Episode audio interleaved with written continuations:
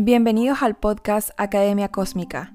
Soy Mariana Lee, coach, autora, clarividente y speaker. Y cada semana te traigo un mensaje para ayudarte a sanar, transformar y expandir tu conciencia y vivir tu vida en tu máximo potencial. Les doy la bienvenida a cómo reconocer las heridas emocionales, ¿cierto? Tus heridas, mis heridas, que es tremendamente importante, eh, porque yo siempre digo, no podemos sanar lo que no podemos ver. Y si no vemos, ¿qué vamos a sanar? ¿Cómo vamos a saber por dónde ir, ¿cierto? Por dónde comenzar, qué hacer, etcétera.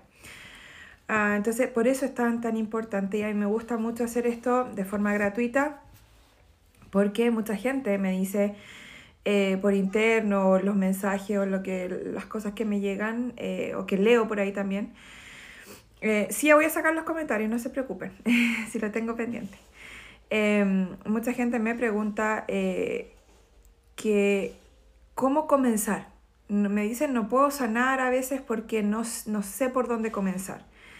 No puedo sanar porque no puedo ver mis heridas. Entonces, para que no tenga ninguna excusa, si ustedes están aquí, lo siento 80 personas ya, eh, es para que empecemos a expandir, ¿cierto? Gracias por estar aquí. No es, no es fácil comenzar a mirarnos, no es fácil.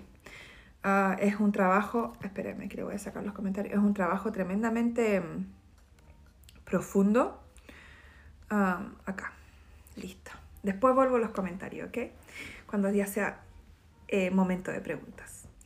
Es un trabajo tremendamente profundo, comenzar a vernos, porque al final la sanación no es sanación de arreglarnos, no estamos rotos, y simplemente es que la forma en que estamos percibiendo el mundo, percibiéndonos a nosotros y percibiendo absolutamente todo, es limitada. ¿okay? Entonces sanar básicamente es sanarte no tú, pero sanar la percepción, tu percepción.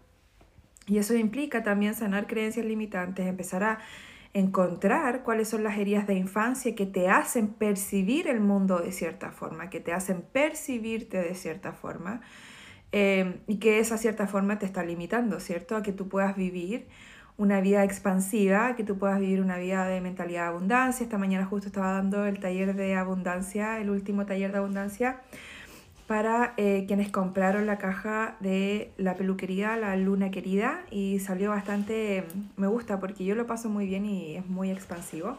Y ahí estaba explicando un poco el tema de la mentalidad de abundancia, no es solamente generar recursos, sino que además entender que lo que es para mí nadie me lo quita y etcétera, ¿cierto?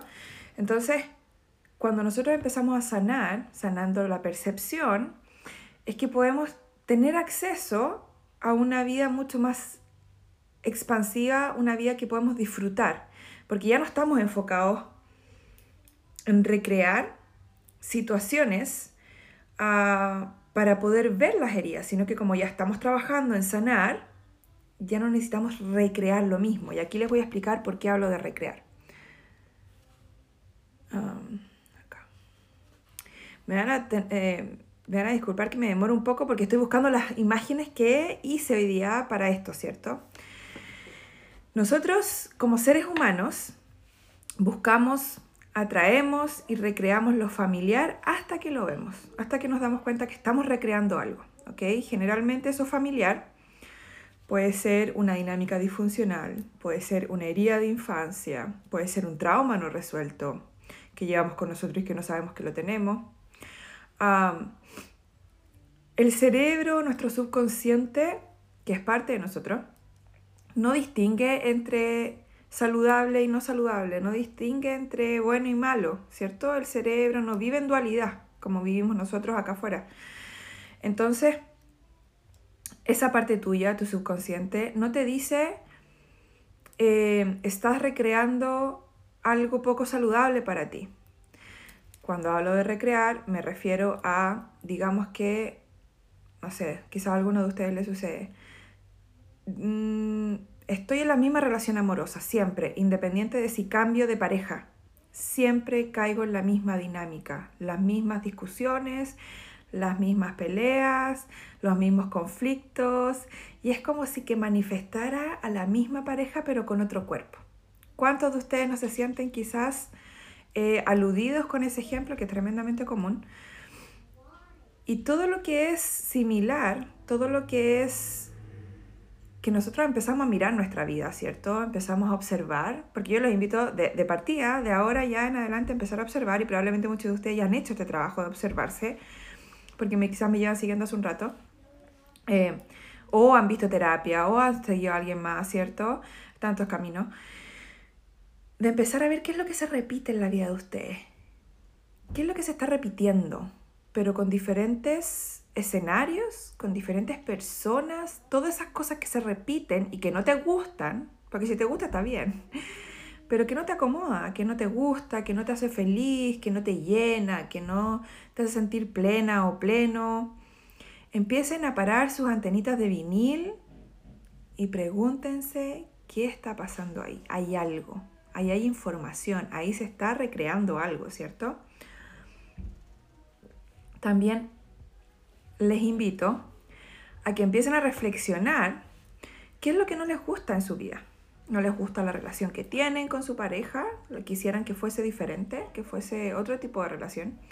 No les gusta que han estado solteras o solteros por 10 años. No les gusta que la relación que tienen con mamá, que tienen con papá. No les gusta eh, la relación que tienen con la familia, con sus hermanos o hermanas. No les gusta el trabajo que tienen el trabajo que están desempeñando, desarrollando en este momento. Ah, no les gusta donde viven. No les gusta su, su cuerpo. No les gusta la forma en que se han comunicado. No les, ¿Qué no les gusta? Empiecen a ver qué es lo que no los tiene contentos en su vida. Por ahí también hay información.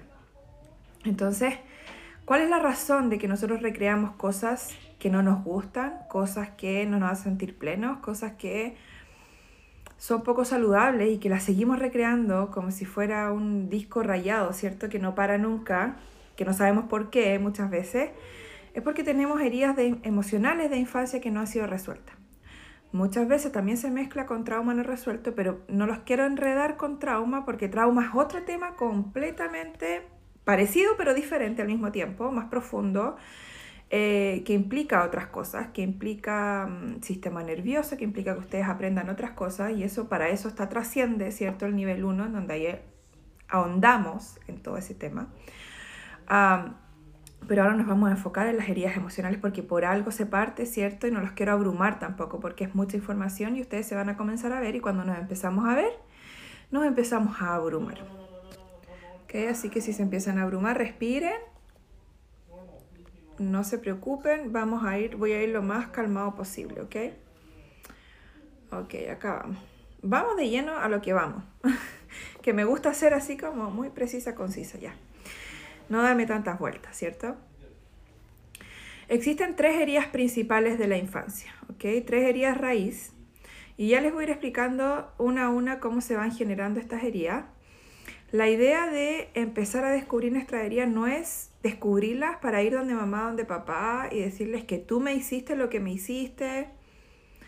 También puede ser un proceso de sanación interno eso, que también lo veo en trasciende, pero el punto es empezarnos a hacernos responsables de nosotros en el sentido de ahora ya soy adulto y cómo puedo yo empezar a darme lo que no me dieron por diferentes razones pueden ser mil razones de que, que papá o mamá no te dieron, eh, no te dieron validación, no te vieron, no te escuchaban, no te tomaban en cuenta, pasaban muy ocupados, distraídos, etcétera, en su propio mundo emocional, se abrumaban. Em, quizás papá mamá lleva, tenía mucho trauma no resuelto, mucho abuso, etcétera, y nunca, nunca em, pidieron ayuda para poder integrarlo de forma saludable, especialmente la en las generaciones de nuestros padres y abuelos, no se hablaba de la salud mental abiertamente, no habían, recién ahora yo siento que estamos recién teniendo conversaciones acerca de trauma, teniendo conversaciones acerca de la vulnerabilidad y teniendo conversaciones acerca de lo que nos duele, ¿cierto?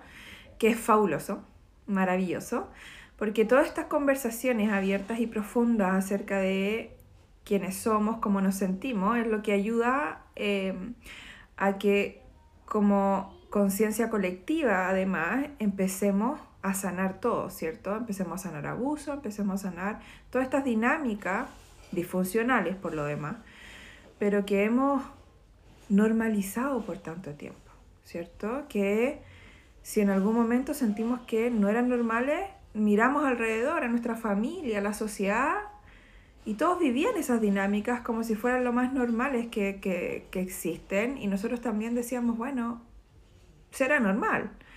Hay una diferencia tremendamente eh, amplia o, o, una brecha muy amplia, por decirlo de una forma, entre lo que es normal y entre lo que es común. Y generalmente esas dos palabras se confunden. Bueno, hay muchas cosas que se confunden. Pero para enfocarme en eso, esas, esas dos palabras, esos dos conceptos generalmente se confunden. Tendemos a creer que lo común es normal, cuando lo común no es normal, es simplemente común, se da mucho, pero eso no significa que sea normal o saludable. Eh, obviamente algo poco saludable puede ser tremendamente común, ¿cierto? Como la codependencia. Si quieren investigar más de eso, googleen por ahí codependencia. Usen las herramientas que tenemos hoy en día, el Google, ¿cierto? Eh, es impresionante el acceso que nosotros ahora tenemos a la información. Pero volviendo a las tres heridas principales de infancia, eh, la primera es no ser vista o no ser visto en la infancia. Y hay muchas formas en que esto se puede dar, ¿cierto? Si, mm, si por ejemplo, una, una forma de ser vista es ser validada, ¿ok? Que, mm, que yo diga mamá a los 3, 4, 5 años, diga mamá, no quiero ir a la casa de la tía porque no me siento bien en la casa de la tía eh, o en la casa del tío o donde fuese eh, o en el jardín porque no quiero decir a mi mamá que, me están pegando en el jardín o que está pasando algo, pero le trato de decir a mi mamá, no quiero ir, no me siento bien, tengo miedo, eh, siento tristeza, etc. Y mamá o papá no te ven, no te valían, te dicen, no, si son tonteras de niño, este te va a pasar, no te preocupes, está todo bien. Esa es una forma de no ver a alguien. Piensen ustedes ahora como adultos si ustedes están conversando con alguien que es tremendamente importante para ustedes, su pareja, una mejor amiga, mamá, papá, y ustedes le dicen, ¿sabes qué? Pasó esto y me siento de esta forma. Si esa persona no te dice, te entiendo y está bien que te sientas de esa forma y cómo te puedo ayudar, y te dice todo lo contrario, te dice, vas a estar bien, no te preocupes, si se te va a pasar, ya le estás poniendo mucho, tú te vas a sentir no validada o no validado, ¿cierto? Vas a sentir como que tus emociones y tus sentimientos dan lo mismo, que no le pongas atención porque ya se va a pasar, ¿cierto? Y eso es lo que pasa con nosotros. Con un niño es mucho más fuerte porque los niños de entre los 0 y los 7 años, el cerebro, siempre cuento esto yo, porque cuando lo descubrí para mí fue bastante impresionante y como que todo me calzó cuando, cuando entendí esta información. El cerebro está en estado teta, que es un estado como hipnótico. Por eso se dice que los niños son como esponjas, ¿cierto? Porque están absorbiendo absolutamente todo el entorno, del entorno familia, escuela, colegio, eh, etcétera, o, abuelos, tíos, gente que, que están con ellos.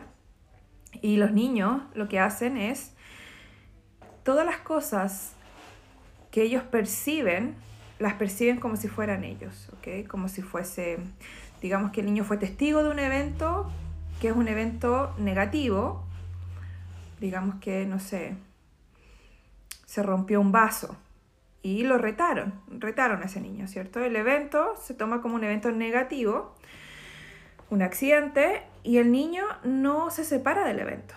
En la infancia el cerebro no funciona así como yo entiendo que se quebró el vaso y ese evento fue malo, yo no tengo nada que ver con el evento. El niño automáticamente se convierte en el evento. Entonces, por ejemplo, si el vaso se rompe y me retan por eso, yo no digo se rompió el vaso, eso fue malo, yo digo yo soy malo. Entonces, por eso es tan delicado el tema de que, cómo, cómo estamos hablando con nuestros niños. ¿Qué es lo que le estamos mostrando sobre ellos mismos que nosotros creemos que ellos son? Cada vez que un niño percibe una etiqueta de un adulto, por ejemplo, si algún adulto le dice, oye, tú eres muy inteligente, el niño entre los 7 y los 8, 7, entre los 0 y los 7, 8 años aproximadamente, va a tomar esa etiqueta, ese juicio o esa percepción que el adulto tiene de, de este niño y lo va a tomar como absoluta verdad. No cuestiona, el niño no cuestiona si, si realmente el adulto le está diciendo que es flojo o que es irresponsable porque el adulto está enojado en ese momento y está hablando sin sentido por su propio enojo, por sus propios temas, o si realmente es que el adulto piensa que ese niño es flojo y es irresponsable, etc. Entonces el niño lo toma como absoluta verdad. Y así en la infancia es como nos llenamos de etiquetas, nos llenamos de... Mamá me decía siempre que, que yo empezaba cosas y no terminaba. Mamá siempre o papá siempre me decía que yo no era bueno para las matemáticas. Mi profesora siempre me decía que no era buena para las matemáticas. Confirmaba la idea que papá tenía, la percepción que papá tenía de mí. Entonces debe ser verdad. Y, y aquí voy con esto. Que pasa muchas veces que llegan personas a sesiones privadas conmigo y me dicen, estoy en conflicto porque soy floja, soy flojo, o procrastino, o empiezo y no termino, y empezamos a descubrir a través de investigación que en realidad no son lo que creen que son, que en algún momento les dijeron que eran eso, se lo tomaron como absoluta verdad, no nunca lo cuestionaron, nunca se probaron lo contrario, pero si nosotros empezamos a investigar, por ejemplo, ese adulto que cree que empieza cosa y nunca termina, primero le pregunto, ¿tienes cosas que tú amas hacer? Sí, me dice. Ok, dime una de ellas. Este ejemplo siempre, por ejemplo, me dice hacer puzzle. Ok. Cuando tú empiezas un puzzle, ¿lo terminas en algún momento? No estoy hablando de que lo termine en un día, pero ¿lo terminas? Y me dice sí. Te acabamos de comprobarle a tu cerebro que tú no eres una persona que empieza y no termina.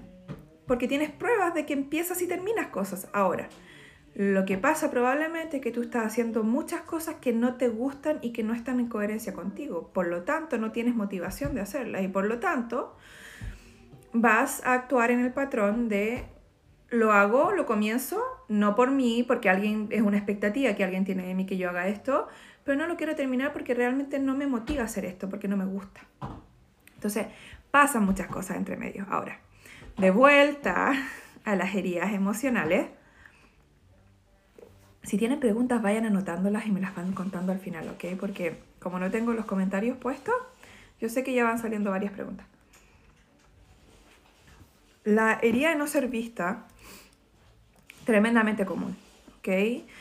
Em, de no haber validado nuestras emociones, de no habernos... Los niños tienden a ser muy de mamá, mamá, mírame, mírame, lo estoy haciendo bien, lo estoy haciendo bien.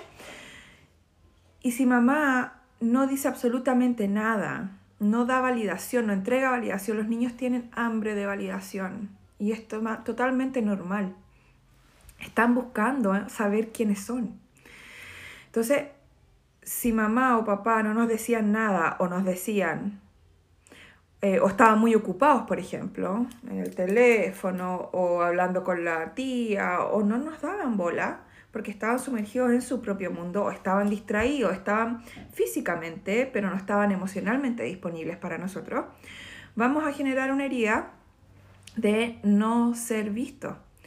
¿Qué pasa con eso? Que eventualmente vamos a crecer siendo, siendo adultos que no nos vamos a ver a nosotros mismos. Que cada vez que sintamos una emoción, como tristeza, rabia o lo que sea, no nos vamos a dejar sentir primero que nada. Vamos a tratar de evitar sentir y nos vamos a autoconvencer con frases como no debería estar sintiendo esto, le estoy poniendo mucho color, le estoy poniendo mucho. Todas estas formas de negación de realidad que al final nos hacemos a nosotros mismos porque es lo que aprendimos en la infancia, ¿cierto? Ahora, la siguiente herida es no ser escuchado. Mamá, por ejemplo, me pasó algo con el tío. No, seguramente el tío simplemente estaba jugando, estaba siendo simpático, tú sabes cómo es tu tío. No. Otra forma de negación de nuestra realidad, no, no ser escuchado mamá me siento mal o papá me siento mal, no quiero ir al colegio hoy día, no vas a ir igual, te apuesto que estás inventando esta excusa para no ir. Y realmente nos sentíamos mal quizás. Entonces, incluso puede ser que otro ejemplo también bastante común es mamá o papá separado, divorciado, em, trae alguien nuevo a la casa, por ejemplo, una pareja nueva. No hay nada de malo con eso. El conflicto se da cuando yo vivo con mi hijo o hija, 4, 5, 6 años, 7 años, y yo no tomo en cuenta cómo se siente ese niño o esa niña con ese cambio, ¿cierto? Yo no le pregunto, em, ni siquiera le informo antes, primero que nada, porque es súper importante contarle a los niños qué es lo que va a pasar, porque si no después crecen siendo adultos que necesitan tener control externo de las cosas, porque no sienten eh, no sienten como esta estabilidad emocional. Le tienen terror a los cambios, le tienen terror a las transformaciones después. Aversión, o sea, un cambio es algo malo, porque en la infancia aprendieron que los cambios venían así, muy rápidos, y que eran sorpresivos, que no eran agradables muchas veces. Entonces, eh, también no ser escuchado tiene que ver con no me siento cómoda con este nuevo personaje en la casa, quizás en algún momento sí me voy a sentir cómoda, pero no me siento como ahora, pero mamá no me tomó en cuenta y no tomó en cuenta lo que yo sentía o lo que yo quería decir sobre este tema, ¿cierto? Em, y así con tantas cosas, tantas cosas. Y la herida de no ser suficiente, que está en la más común, y ojo, no se sorprendan si encuentran que las tienen todas. Ya vamos a ver el, el, como el, las otras cuatro heridas que nacen de estas tres, eh, pero generalmente las tienen todas. Así que es muy raro ver a alguien que tenga una sola herida. Generalmente es una mezcla, son híbridos. Eso es lo más común. Y el no ser suficiente es tal cual.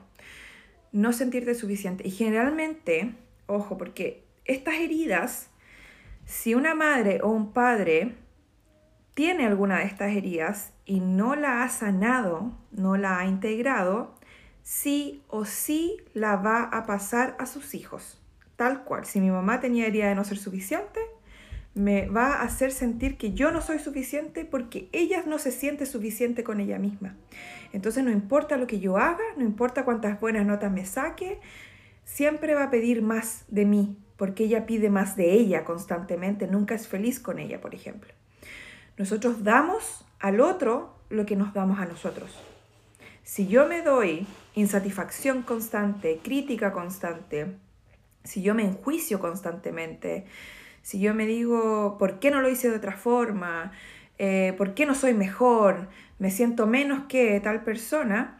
Cuando yo vea a mi hija o a mi hijo, sobre todo los hijos que no, no, nos sacan a relucir todas las heridas de infancia que no vemos y que no hemos visto, y que necesitamos trabajar. Voy a actuar de la misma forma en la que yo actúo conmigo. Esto es súper simple. Si, si yo soy crítica conmigo, indudablemente voy a ser crítica con mi hijo o con mi hija. Si yo soy amorosa conmigo, comprensiva y, y, tolerante y me amo por sobre todas las cosas, eso es lo que le voy a entregar a mis hijos. Todo parte por aquí. Mucha gente me pregunta, Mariana, ¿cómo puedo ayudar a mis hijos? Partan con ustedes. Si cuando ustedes sanan, todo cambia para afuera, ¿cierto? El otro no es otro, sino que es un fragmento de ustedes que está, ustedes lo crearon para poder ver cosas que no, ustedes no pueden ver de ustedes simplemente. Así como ustedes me crearon a mí para que yo soy, yo soy ustedes. Yo soy una parte de ustedes, consciente o como quiera llamarle, para que ustedes recuerden toda esta información que ustedes ya saben, pero que se les olvidó esto no es nuevo, pero que se les olvidó y que yo la repito como loro, para que ustedes le haga clic y recuerden y conecten con esa parte suya que son ustedes, ¿cierto? Y bueno, la haría no ser suficiente, así se genera, se genera también con esa mamá exigente, crítica, por ejemplo, rígido, ese padre rígido, que mamá me saqué un 6.5 y ¿por qué no te sacaste un 7? ¿Cierto? Para la gente que está en Chile te podría haber ido mejor, ¿cierto? Y todas esas cosas. Les estoy activando memoria, yo ya sé ya. Eh, así que aguántense, porque es el proceso, es parte del proceso. Ahora, como les decía, de estas heridas salen cuatro heridas más. Yo sé que no se ve tanto, pero si le quieren sacar una foto, ya saquen la foto y luego le hacen zoom, ¿cierto? Por lo mismo, yo lo tengo acá porque no veo. No es que esté... Uy, esto está tan sucio. Pero lo tengo acá en la pantalla más grande, para no dar la hora con la cuestión. de esas tres heridas se generan cuatro, cuatro heridas como eh, grandes también y muy común, muy, muy, muy común. No se sientan culpables porque tienen estas heridas, no es necesario, la culpa no es necesaria. Ahora, em, vamos con la primera, ¿cierto? La herida de abandono, que tiene mucho que ver con el no ser suficiente, ¿cierto? Eh, y la herida de abandono en la, parte adulta, o sea, ahora que ustedes son adultos, es una herida que se va a sentir como que siempre me siento excluida de cosas, ¿ok? Como que tengo miedo a ser dejada o abandonada en las relaciones. Por ejemplo, tengo miedo que mi pareja me abandone, que me encuentre algo malo y me abandone y que no le guste. Es una persona que em, no le gusta estar sola o solo la persona con herida de abandono generalmente va de relación en relación y no tiene espacio entre medio de eh, estar consigo misma. Consigo mismo. Es una persona que cuando hay una crisis en la relación, cuando hay una pelea, por ejemplo, una discusión, eh, y se siente amenazada o amenazado, eh, amenaza con irse. Me voy, te dejo, me voy, ¿cierto? Eh, y es una persona que va a atraer a personas que emocionalmente no están disponibles. Y esto siempre causa controversia porque hay muchas personas que se reflejan aquí y que empiezan a, a cuestionarse y a mirarse y causa cierto impacto. Em, personas emocionalmente no disponibles son personas, por ejemplo, alguien que vive muy lejos y que no puede tener una relación, tiene que tener una relación a distancia solamente. Alguien que está casado o casada y que mm, tú no puedes ser la relación principal.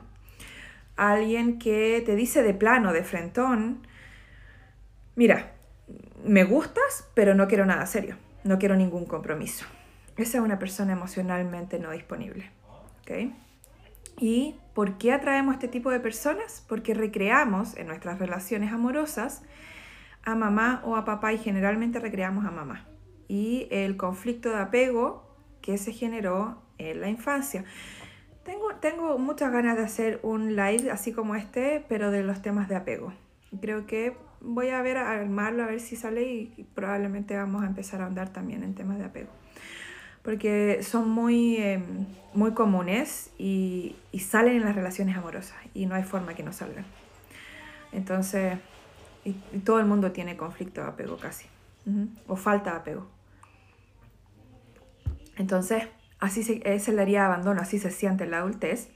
La herida de abandono se genera no solamente porque papá o mamá me abandonaron literalmente en la infancia, sino que puede ser que papá falleció cuando yo tenía 5 años. Recuerden, la mente de un niño no es igual a la mente de un adulto. La mente de un niño es muy simple en ese sentido. Papá no está, papá me abandonó mamá no está, mamá me abandonó. No me interesa por qué mamá no está. Mamá está trabajando, no, em, me tuvo que dejar con la abuelita porque si no, no podíamos comer. Al niño de verdad que no le importa eso, no porque sea malo, es porque no, el cerebro no alcanza a comprender esa parte, a racionalizarla. El niño no ve a mamá o la niña no ve a mamá o no ve a papá, cualquier sea el motivo, es abandono. Para el subconsciente eso es abandono. Ahora, aquí pasa algo. Cuando yo empiezo a hablar de las heridas, todos empiezan a mirarse, a darse cuenta que tienen heridas, pero al mismo tiempo, si ustedes son padres o madres, empiezan a darse cuenta que han generado heridas en sus hijos. Es inevitable. ¿okay?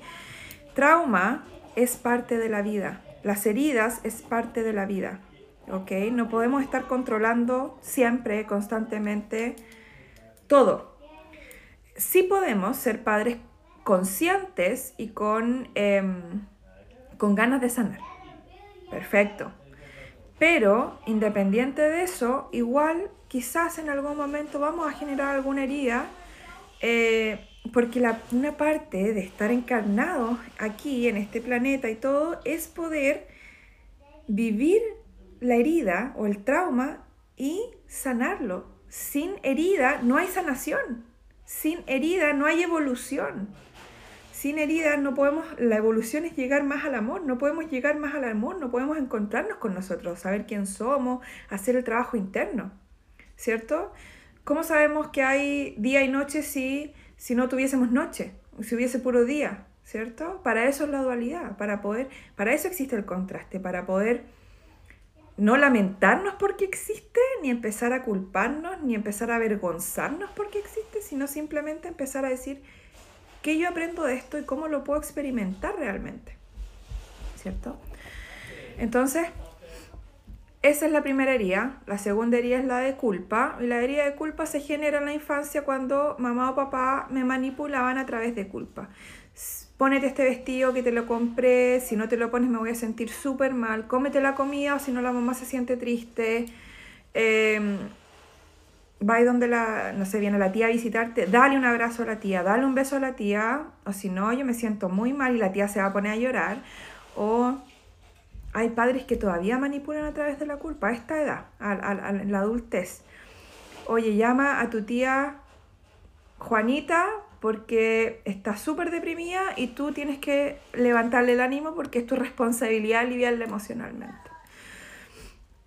Entonces, si vivimos en un entorno o con padres que trataban de, controlar nuestro comportamiento a través de la culpa, el viejito pascuero te está mirando, Diosito te está mirando, ¿cierto? Todas esas cosas nos hacen sentir culpables en la infancia vamos a crecer siendo personas que nos vamos a sentir culpables constantemente. ¿Cuántas personas nos llegan a, a, a mis sesiones con tanta culpa? Lo, lo único que sienten es culpa.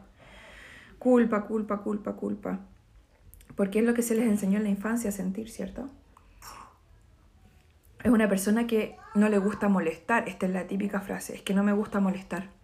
No me gusta pedirle nada a nadie.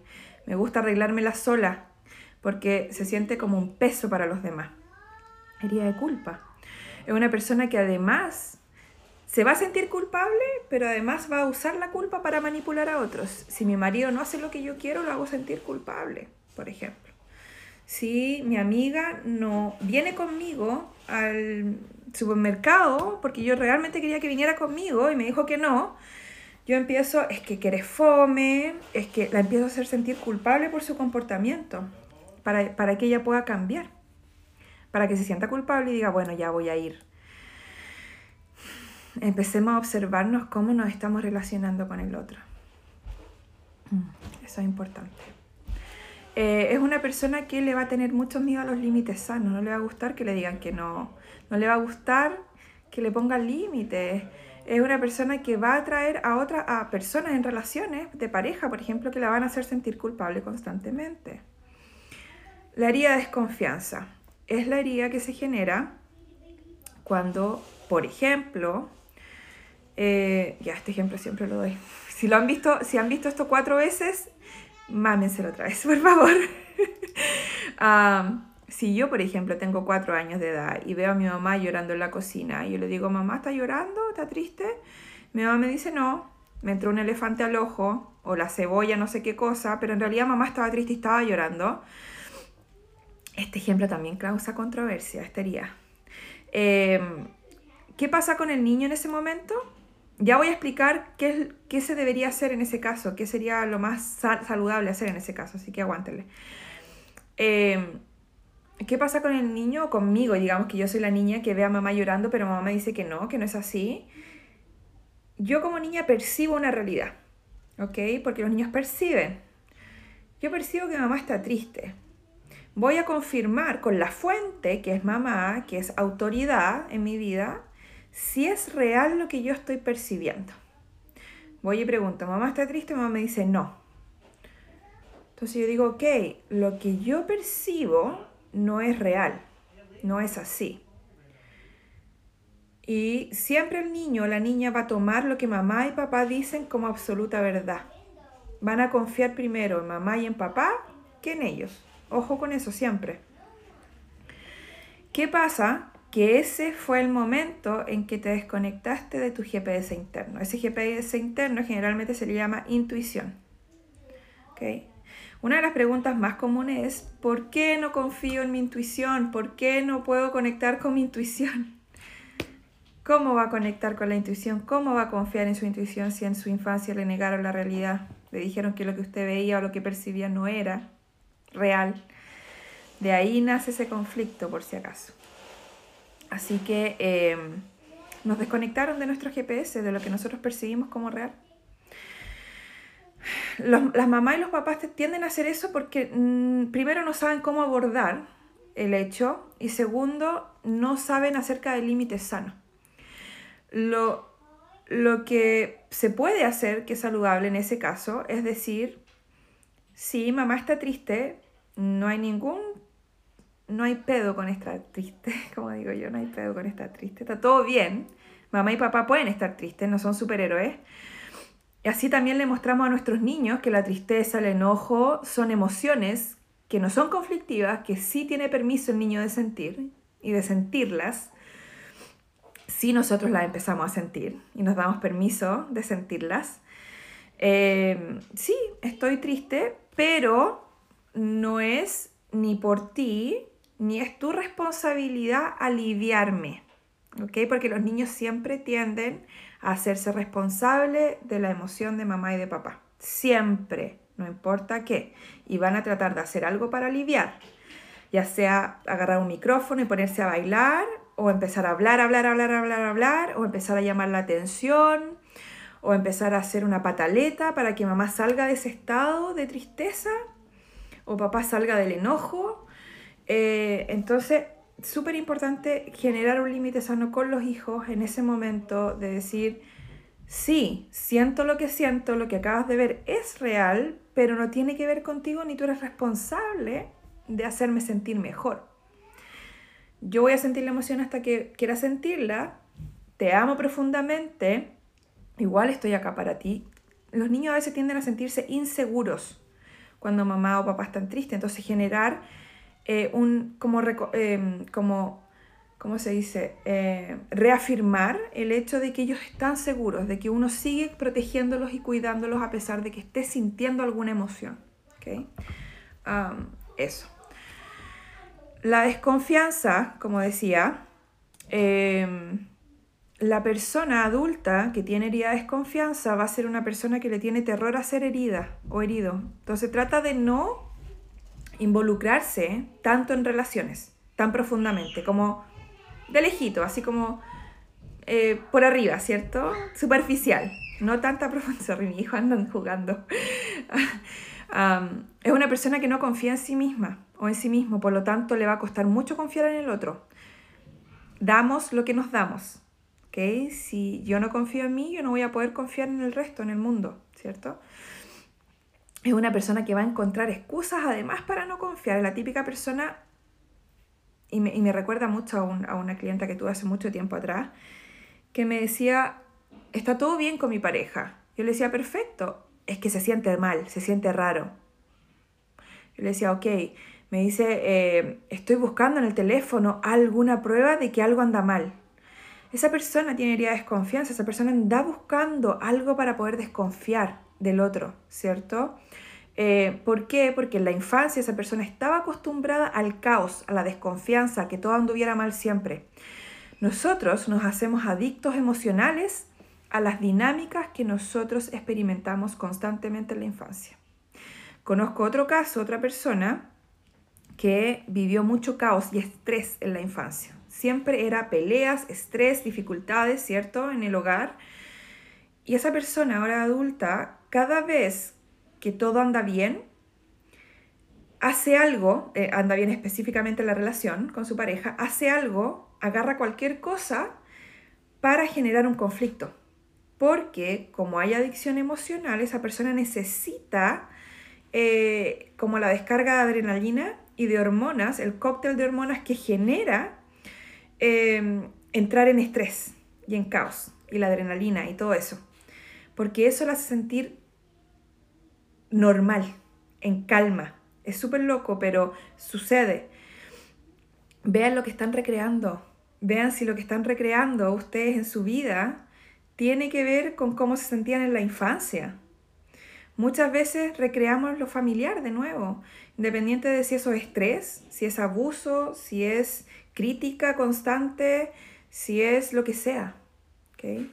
Entonces, eso he visto yo también mucho, personas que recrean cómo se sentían en la infancia, que era disfuncional, era poco saludable, ¿cierto? Era abusivo quizás, solamente para sentirse normales, porque la tranquilidad, la paz, el no tener dramas, el vivir contentos y tranquilos, no se siente cómodo para el sistema nervioso. Y ahí entramos en trauma también, que es otro tema, entonces tampoco los quiero enredar con eso. Y em, la persona con herida de desconfianza es una persona que necesita mucha validación externa, que siempre está viendo si lo hizo bien, si lo hizo mal, cómo anda, ¿cierto? Em, depende mucho de los jefes, de qué dicen los jefes, de la pareja, si le dice que es buen, buena esposa, buen esposo. Y siempre va a estar haciendo, haciendo, haciendo para ser buena persona. es una persona que no se siente segura, eh, no se siente segura internamente, ¿cierto? Que va a atraer a personas que no se van a sentir seguras, va a atraer a personas que, si yo tengo herida de desconfianza y yo no confío en mí, yo probablemente me soy infiel constantemente. ¿A qué me refiero con me soy infiel? No voy a elegirme, no voy a ser honesta conmigo. Digamos que alguien me llama y me dice, oye, salgamos a, a comer a tal restaurante de sushi y me carga el sushi. Pero esa persona no sabe. Y yo le digo, sí, vamos. Pero quería decir que no. Realmente quería decir, no quiero ir, me carga el sushi, no quiero ir a ese restaurante porque no elegimos otro. Pero no lo dije.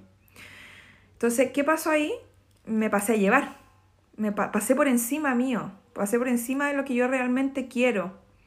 Que lo podría haber expresado de forma asertiva sin ningún problema. Ah, pero no lo hice y em, al final fui infiel a mí. Y muchas veces me preguntan, ¿por qué siempre tengo parejas infieles o por qué me fueron infieles? Y siempre llegamos a lo mismo. Si tú te estás dando infidelidad a ti en el día a día con cosas chicas, pequeñas, no tienen que ser grandes necesariamente, si tú no eres honesta contigo primero, vas a manifestar lo mismo afuera. De nuevo, el otro es un reflejo tuyo. La otra persona, tu pareja, quien sea, eres tú. Y es la relación que tú tienes con el otro, la misma relación que tú tienes contigo dentro tuyo. Entonces empecemos a observarnos para que podamos cambiar desde adentro las dinámicas que vemos afuera, porque esa dinámica parte de aquí. La herida de rechazo, que es la última, eh, es la persona que le cuesta soltar, que se aferra, se aferra, se aferra, porque como vivió rechazo en la infancia, y esto se genera con papá no me aprobaba, mamá siempre cuestionaba mis gustos, mis preferencias, no me aprobaba, em, siempre fui el raro de la familia o la diferente, y siempre como que me segregaban por eso, etc. Em, va a ser una persona que se va a sobreidentificar con las relaciones, o sea, estar en una relación va a decir algo de mí ¿cierto? Me va a decir que soy buena persona. Si en algún momento dejo de estar en una relación, va a decir que, no soy buena persona, que algo, algo malo hay conmigo, ¿cierto? Entonces cuesta mucho soltar relaciones, personas, no por la persona, sino por lo que significa esa dinámica o ese evento o eso que estoy viviendo para mí, quien yo soy, ¿cierto? Es una persona que tiene baja autoestima, obviamente. Es una persona que siente enojo fácilmente. Es una persona que va a reprimir sus emociones porque se rechaza a sí misma o a sí mismo. O sea, si a mí me rechazaron en la infancia, lo que yo voy a aprender es a rechazarme. Voy a rechazar cada vez que siento una emoción conflictiva, voy a rechazar cada vez que siento vulnerabilidad, voy a rechazar, voy a rechazarme sentir y ser yo. Me va a costar mucho encontrar quién soy. Si encuentro quién soy, probablemente voy a rechazar ser eso. ¿Cierto? Es una persona que le cuesta mucho decir que no, que siempre está disponible para todo el mundo, porque le tiene terror al rechazo y no quiere rechazar a los demás tampoco. Eh, y cuando le dicen que no, se siente como rechazo. ¿okay? Si, por ejemplo, alguien viene con herida de rechazo a mí y me dice, Mariana, atiéndeme gratis, y yo le digo no, esa persona va a explotar, porque va a tomar mi no como un rechazo cuando mi no es una preferencia para mí. Eh, ¿cierto? Yo elijo atender o no atender y cómo atiendo o cómo no atiendo, pero esa persona lo va a tomar personal. A mí no me quiso atender gratis, etc. es una persona que eh, atrae a personas que no le van a apreciar y le van a hacer sentir no vista constantemente, porque de nuevo recreamos lo familiar. Entonces andamos buscando quien nos ayude a recrear estas dinámicas de infancia, inconscientemente obviamente. Y es una persona que le tiene terror a ser vulnerable, miedo profundo a ser vulnerable. Le cuesta mucho. Vamos con otra imagen. A ver, ya estamos casi. Casi, casi. ya acá. ¿Por qué hay personas que no recuerdan nada de su infancia? Pregunta tremendamente común. Sale en todos lados esta pregunta. Y aquí les explico un poco por qué. Cuando somos niños, nosotros si estamos abrumados emocionalmente, o sea, sobrepasados emocionalmente, vamos a ser incapaces de codificar memorias, porque para que el cerebro codifique memorias necesita estar en un ambiente de paz, de tranquilidad, sin estrés. Piensen ustedes, si tienen un accidente y se estresan, si yo les pregunto, a ver, vamos al momento del accidente, usted me dice, es que no me acuerdo, me acuerdo de antes del accidente y me acuerdo después, pero en el momento como que me bloqueé. Significa que tu cerebro no estaba conectando memorias, no estaba creando memorias, como que se, ¡pum!, se paró. ¿Cierto? Ahora, ¿por qué un niño se puede abrumar? ¿Cuáles son los motivos de que un niño se abrume? Se puede abrumar por el ambiente, si hay peleas, discusiones constantes, si el ambiente es disfuncional, etc. Si hay abuso, si eh, el niño siente emociones grandes, que en la infancia, la rabia, la frustración, eh, la tristeza, em, el enojo, todas estas emociones se sienten muy grandes. Los niños las sienten tremendamente grandes. Y puede que si un niño no tiene asistencia para autorregularse emocionalmente, porque papá o mamá están sumidos en sus propios traumas no resueltos, están sumidos en sus heridas, están sumidos en sus propios conflictos y ellos no saben autorregularse, no le van a poder enseñar a los hijos a autorregularse. No le van a poder enseñar que está bien sentir las emociones, que hoy, qué impresionante, ya somos 300 acá ya, gracias por estar aquí. no le van a poder enseñar a un niño que está bien sentir, que no hay nada de malo con sentir y que es súper importante sentir para que dejemos fluir esa emoción que es energía, ¿cierto? Entonces, si no tienes asistencia de nadie, esas emociones lo van a abrumar o la van a abrumar y no va a saber qué hacer con esas emociones. Y tercero, se puede abrumar por las emociones de mamá o de papá. Si mamá está viviendo un momento difícil y no, no recibe ayuda, por ejemplo, si está viviendo alguna enfermedad mental, depresión, ansiedad, y no recibe ayuda, no está recibiendo ayuda, no se está tratando, por ejemplo, en algún momento esas emociones van a abrumar al niño o a la niña. Eh, indudablemente, si mamá usa o papá usa al niño como basurero emocional, por ejemplo. Si mamá le dice, oye, es que tu papá siempre me hace lo mismo y yo sufro, o le cuenta cosas íntimas a los niños. Lo usa como mejor amigo, por ejemplo. ¿Cuántas veces no pasa eso? ¿Qué va a pasar que los niños se abruman emocionalmente? Y el niño o la niña se va a desconectar del momento presente porque no es agradable vivir en el momento presente. Si yo, por ejemplo, viví em, abuso sexual, me voy a desconectar de ese momento porque no me agrada vivir ese momento. Fue traumático. Entonces, ese es un mecanismo de defensa psicológico. Subirse en el cohete, irse para arriba al espacio y no acordarse de nada es un mecanismo. Generalmente este mecanismo de defensa psicológico y todo este proceso traumático, obviamente, se le llama problemas de aprendizaje. Los niños no tienen realmente problemas de aprendizaje, lo que tienen es que están abrumados emocionalmente, ya sea por todas estas razones que acabo de explicar. El tema es que la educación hoy en día, o hasta hace, yo creo que todavía, no va más allá, no pregunta qué está pasando, por qué este niño no puede memorizar, no puede codificar memoria, en su cerebro no está conectando eh, de la forma en que quizás debería.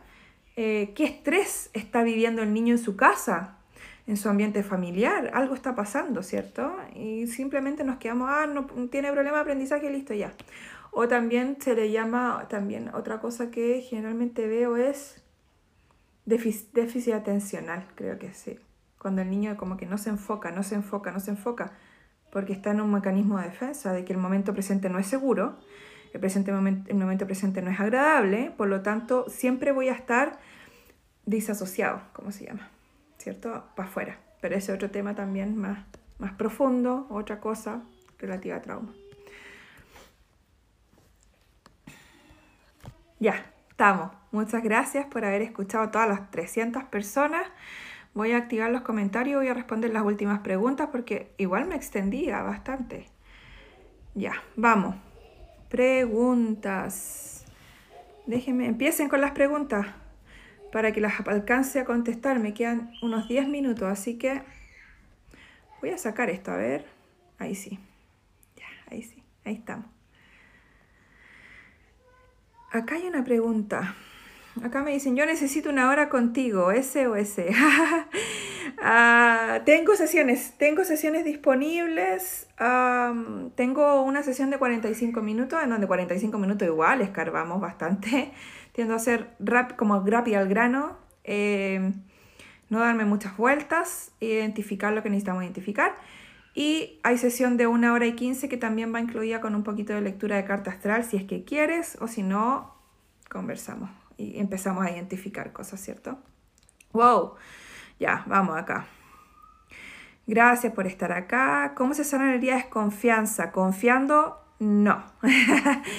Ah, para sanar una herida de desconfianza es súper importante tú empezar a generar una relación de confianza contigo todos los días súper consistente a través de hábitos saludables, o, sea, sí, hábitos positivos o saludables o beneficiosos para ti, cortitos, chiquititos, no grandes, porque si no te vas a abrumar y no los vas a hacer.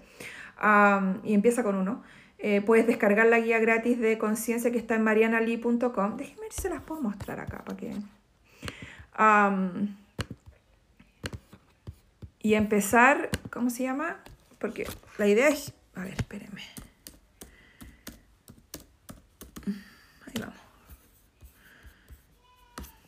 Ya, usted, a ver si les puedo dar vuelta la cosa acá. A ver cómo vamos. Ahí. Ustedes llegan a marianali.com y acá abajo, bueno, ahí está el podcast que lo pueden empezar a escuchar. Y acá están las herramientas gratuitas, ¿ok? La guía de conciencia que les decía está en PDF, descárguela. Si tienen niños, descarguen esta guía que está aquí, esa, para los niños, para ayudar a sanar, para que sientan sus emociones. Y acá hay dos Em, guías de relaciones para la gente que está en pareja y la gente que no está en pareja, ¿ok? Porque ya he pensado en todos. y ahí pueden encontrar esas herramientas, las invito a marianali.com y encuentran todo ahí. Ahora, em, es súper importante que tú generes una relación de confianza contigo primero, porque la desconfianza parte de uno, o sea, partió en la infancia, te mostraron que así era la forma de quererte, amarte, relacionarte, lo que sea, pero depende de ti cambiar eso y se cambia con uno, ¿ok? Vamos. Cuando todo te da lo mismo, ¿qué es? Es que depende, esa es una pregunta muy amplia. ¿Qué es lo que te da lo mismo? No, es imposible que todo te dé lo mismo. Yo creo que tu hijo no te da lo mismo. Por ejemplo, si tienes hijos, veo niño en esa foto. Ah, no todo te da lo mismo. ¿Cómo sanar la herida de rechazo? En pocas palabras, deja tú de rechazarte a ti misma constantemente, porque si tienes herida de rechazo, probablemente estás siguiendo el patrón de seguir rechazándote tú.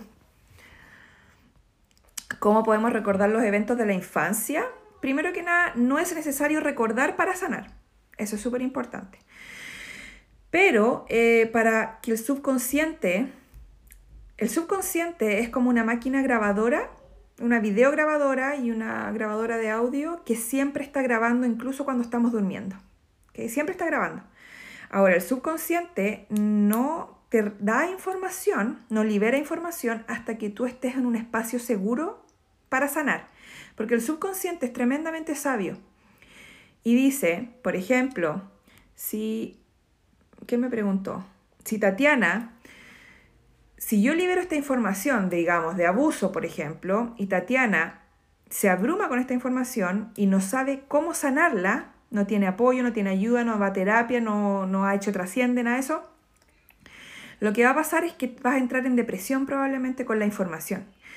Porque cuando uno tiene información que es dolorosa y no puede actuar para sanarla, uno entra en depresión, ansiedad, frustración, a lo que yo le llamo el puente. Y hay mucha gente que está en ese puente porque no sabe cómo sanar.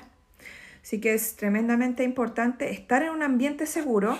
Por ejemplo, lo que sucede con Trasciende, que es mi programa de 15 días, donde ahí sí que empezamos a sanar y les doy herramientas y todo el tema.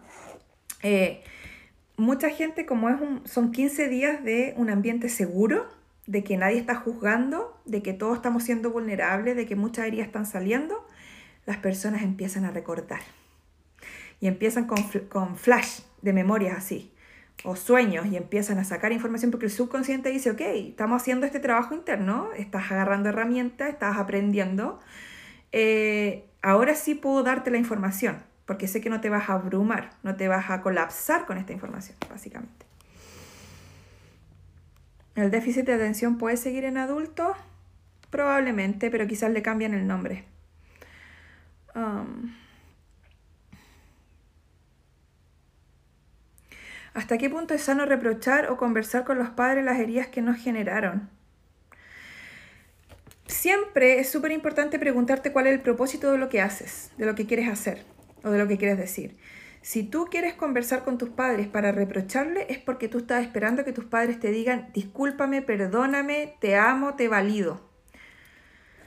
Eso es algo que tú tienes que entregarte. Es tu trabajo hacer eso. Entonces, realmente no es sano en el punto de vista de que tú todavía le estás cargando responsabilidad al otro de que te alivie emocionalmente de algo que es tu trabajo hacerlo. Tú puedes escribir todo lo que sientes, todos los reproches que tienes a tus papás, ¿cierto? Eso es tremendamente sanador. Tremendamente sanador escribir todo lo que sientes, todo lo que sientes. Ahora, si yo voy a decírselo a la persona es porque yo espero algo a cambio. El ego siempre espera algo a cambio.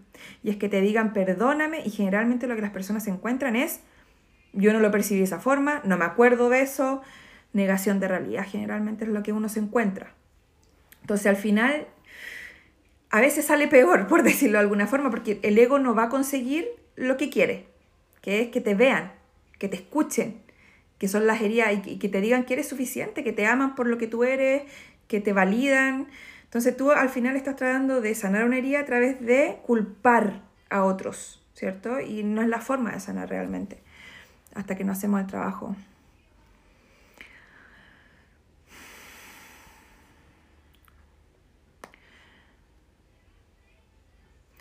¿Se pueden sanar las heridas de infancia en la misma infancia? Sí. Para todas las personas que preguntan cómo se sanan las heridas, dejen de hacerse lo que, lo que es abandonarse, desconfiar de ustedes, rechazarse, culparse. Dejen de hacerlo con ustedes mismas primero. Eso es para todas las personas que preguntan cómo se sana la herida. Escuchen el podcast. Ahí les doy mucha información para sanar, gratis. Y si pueden, tomen trasciende, porque ahí yo les agarro de la mano y decimos, ya, empecemos a sanar en serio. ¿A qué herida debemos darle prioridad si tenemos varias? No se trata de darle prioridad. Eh, yo las trabajo todas juntas, porque todas están conectadas igual. Son todas una igual, son todos un todo. Entonces, pero tú puedes partir por la que quieras, porque no hay orden jerárquico, no existe la jerarquía en las heridas. ¿Qué hacer cuando los hijos no quieren participar en clases de Zoom para no generar heridas y pasarlos a llevar? Pregúntale a tu hijo por qué no quiere participar en clases de Zoom. ¿Qué pasa con, con, él o con ella? ¿Qué, ¿Qué, está pasando? ¿Hay algo detrás? No es que no quieran participar en la clase de Zoom, probablemente tienen conflicto con ser vistos.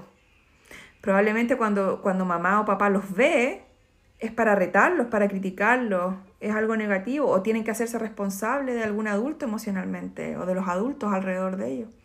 Si, si eso pasa, tú no vas a querer ser vista o visto. Ese es para otro tema, porque eso también después se, se, se ve mucho en los emprendedores. Muchos emprendedores fallan en sus negocios porque tienen herida de infancia de que cuando fueron vistos, fueron vistos por algo asociado a algo negativo. Y cuando son emprendedores tienen que ser vistos, ¿cierto? Y ahí se genera un tema de quiero emprender, quiero tener mi negocio, pero no quiero que me vean. Y ahí se genera un tema también. ¿Qué pasa cuando el rechazo se produjo en la adolescencia? Todo lo que pasa después de los 8 años es una réplica de lo que pasó antes de los 7, 8 años. No se generó en la adolescencia, nada se genera en la adolescencia, nada se genera después de los 8 años. Todo pasa al principio.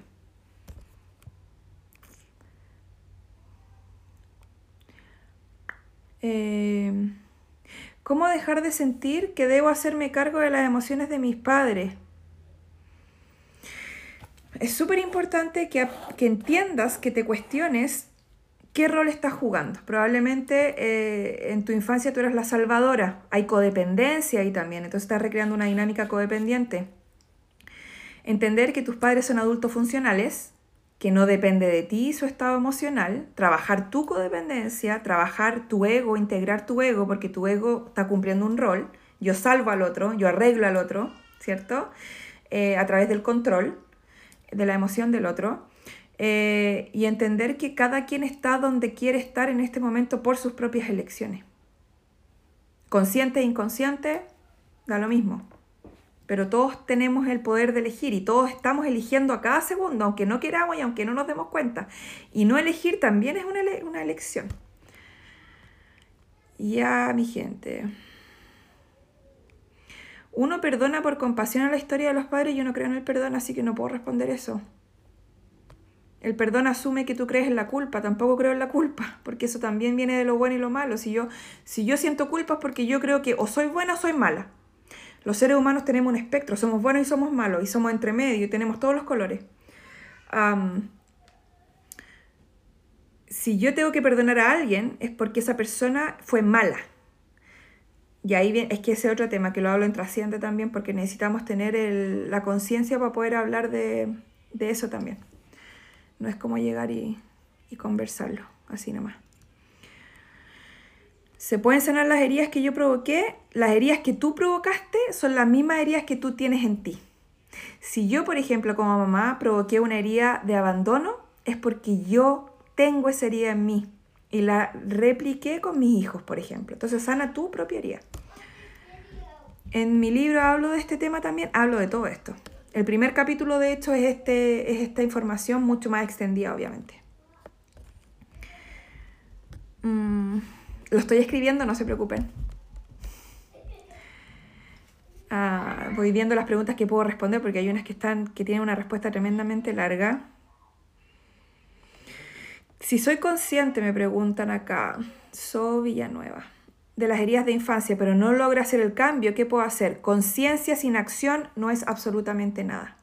Conciencia necesita acción para poder sanar. Si no, quedaste en cero igual. Tú puedes ver muchas cosas, pero si no haces, si no empiezas a entrar en acción, no se saca nada. Ya, mi gente, gracias por haberse quedado aquí. ¿Cómo sanar y abandono de nuevo? Deja tú de abandonarte, empieza a ver cómo tú te abandonas en el día a día. Cuando tú te pospones, cuando tú eliges al otro primero que a ti. Todas esas cosas son sutiles, tremendamente sutiles, pero siempre nos estamos abusando. La infidelidad con qué herida tiene que ver con la de desconfianza. Uh, uh. Alguien pregunta cómo recordar eventos traumáticos. No necesitas recordar para sanar. Eso es súper importante que ustedes lo sepan. Ustedes pueden sanar teniendo síntomas. Síntomas de trauma no resuelto, listo, con eso se sana. no es necesario recordar todos los traumas porque si imaginan empezáramos a buscar todos los traumas y todos los temas, no terminaríamos nunca. Trauma es parte de la vida. Trauma es, vivimos miles de traumas, experimentamos muchos traumas. Oye, gracias por tanto amor. Yo los amo de vuelta porque ustedes son yo. Lo que les pido, empiecen a sanar. Partan por algo, hagan la guía, traten de tomar trasciende, vayan a terapeuta, háganse una sesión de coaching con Alvarito Vilov, léanse la carta astral con Alvarito, ah, vayan con la Vivian Loreto, vayan con quien quieran ustedes, con quien les resuene, a mí me da lo mismo, pero empiecen por algo, porque ustedes sanan, yo sano, todos sanamos, somos todos uno. Yo les doy la luz para que ustedes se miren. Obviamente les, les ayudo en el camino también con Trasciende, con el libro que estoy escribiendo, pero partan por algo, de a poquito, no necesitan sanar todo de una vez, en una semana, en un día, en un año. Esto toma la de existencia completa, pero partan por algo.